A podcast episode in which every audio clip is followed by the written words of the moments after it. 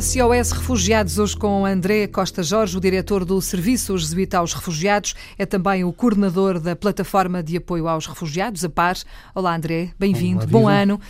Estamos juntos, continuamos juntos aqui na Antena 1 também a dar voz uh, às muitas pessoas que vão trabalhando em prol dos refugiados. Ora, foi assim desde é assim desde final de 2015, já lá vão três anos, e em 2019 há para já boas notícias e era com estas boas notícias que eu queria começar a nossa conversa. Portugal continua a acolher refugiados, eles não param de, de chegar, infelizmente ainda é preciso que eles sejam acolhidos. E há uh, uma boa notícia que eu gostava que nos desse, André, pode ser?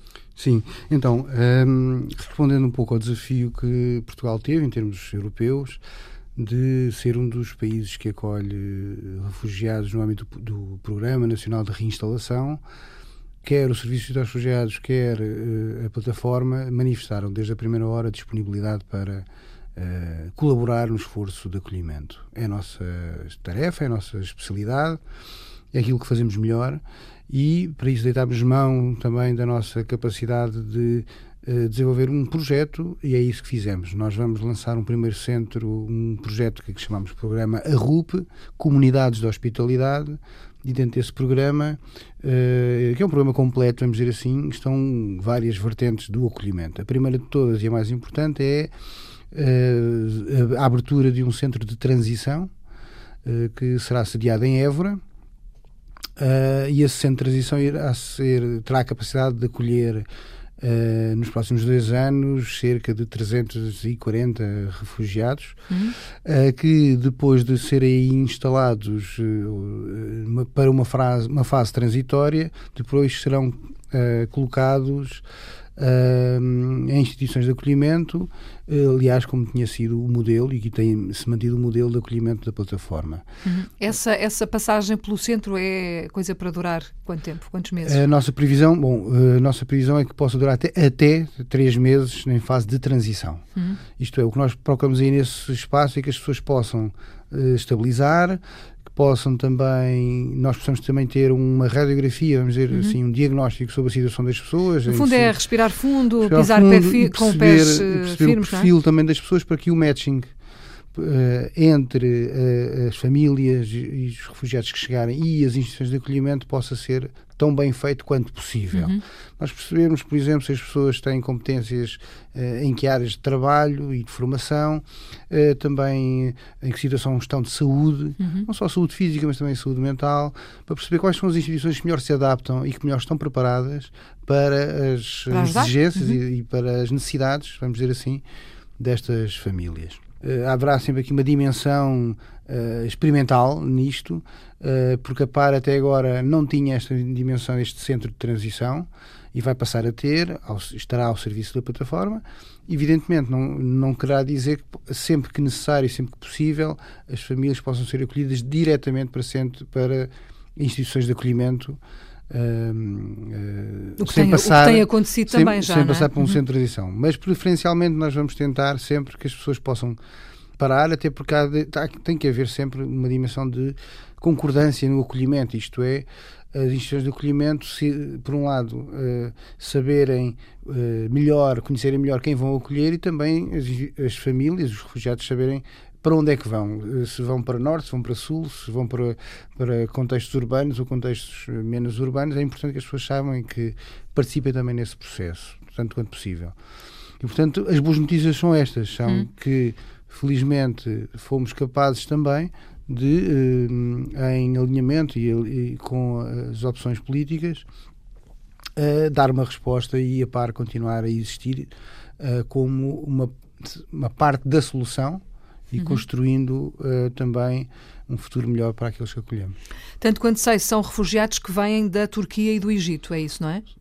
sim, que estão na Turquia e no Egito, não sendo nem turcos nem uhum. egípcios. Uhum. Mas, portanto, são dizer? os tais que, reinstalados, Exatamente, não é? são Se calhar era importante aqui explicar esse conceito, porque de, ainda há algumas exatamente. dúvidas. Uh, as pessoas têm presente muito aquilo que foi feito uh, na Grécia ou da Exatamente. Grécia para Portugal, é o que está mais Grécia, próximo Itália, para nós. E isso chamou-se, convencionou-se chamar recolocação. A recolocação é uma, uma resposta de emergência de pessoas que já estão no espaço europeu. Uhum. A reinstalação é uma das vias legais e seguras que tantas vezes temos vindo a falar como, como uma das respostas inteligentes, digamos assim, de menorização do sofrimento dos refugiados e que tem a ver com ir a países ou estar em países uh, fora do espaço europeu, fazer aí uma, uma seleção mas quem fará isso é o Estado uh, e as entidades públicas têm essa responsabilidade. Uhum. Uma seleção dos perfis em função também da vulnerabilidade das pessoas e das suas, das suas necessidades. Naturalmente, as crianças serão sempre prioritárias e, em função desses perfis, haverá sempre uma troca de informação e as pessoas saberão eh, de forma mais ou menos genérica aquilo que Portugal pode acolher, os pode acolher e também fazem livremente uma decisão de serem acolhidos por Portugal, mantendo aqui uma lógica de direitos e deveres. Quem, quem uh, está nestes países opta livremente por ser acolhido por Portugal.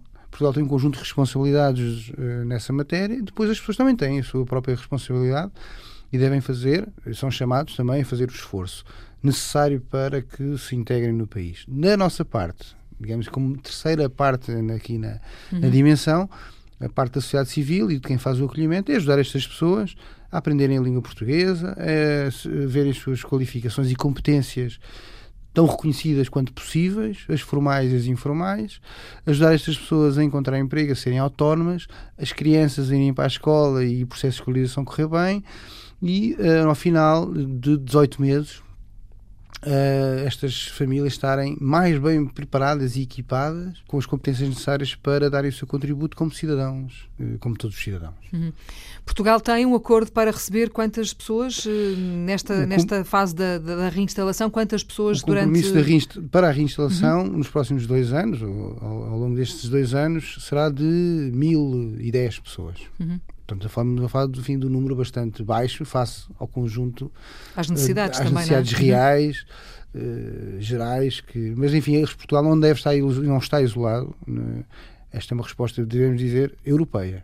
Portugal deve fazer a sua parte, uh, não só os responsáveis políticos, mas também nós, como cidadãos, devemos todos dar o nosso contributo para termos uma sociedade mais coesa, mais aberta também. Uhum Uh, e que crie riqueza também pela diversidade. Muitas uhum. vezes olhamos isto pelo lado, digamos assim, da despesa, como se uh, este esforço uh, fosse só, tivesse só uma dimensão de custo, mas a verdade é que uh, todos os países que souberam acolher bem foram países que depois cresceram em termos também de riqueza, não só da riqueza do esforço de trabalho das pessoas, a criação de riqueza efetiva, mas uhum. também da diversidade cultural e daquilo que deve ser uma sociedade plural. Claro, em termos demográficos também, por exemplo? Também em termos demográficos. Uhum. Sabemos que boa parte destas pessoas, falo por exemplo também dos migrantes económicos, serão aquelas que irão cuidar dos nossos idosos e que já estão neste momento a cuidar dos nossos idosos.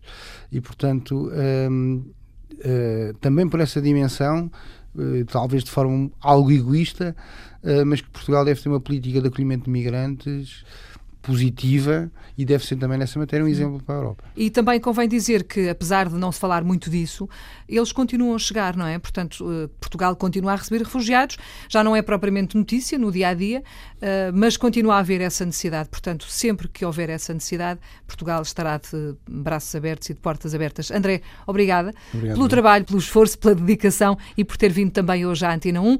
Obrigada, bom ano, cá bom estamos. Bom ano para todos, obrigado.